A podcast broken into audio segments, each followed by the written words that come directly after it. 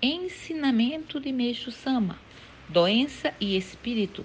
Conforme já expliquei pormenorizadamente, a doença é o aparecimento e o transcurso do processo de purificação, mas convém saber que existem muitas doenças de origem espiritual. Muito se tem falado sobre isso desde tempos remotos havendo mesmo certas religiões que afirmam que quase todas as doenças têm origem espiritual. Através de pesquisas, entretanto, eu soube que a doença pode ser decorrente da ação espiritual ou processo purificador.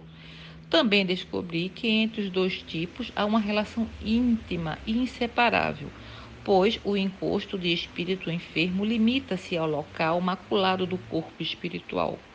Portanto, se este, pela dissolução das máculas, ficar purificando até certo grau, não só desaparecerá a doença do corpo material, mas também será impossível o encosto do espírito enfermo e a pessoa se tornará saudável física e espiritualmente. 5 de fevereiro de 1947. Ensinamento extraído do livro Alicerce do Paraíso.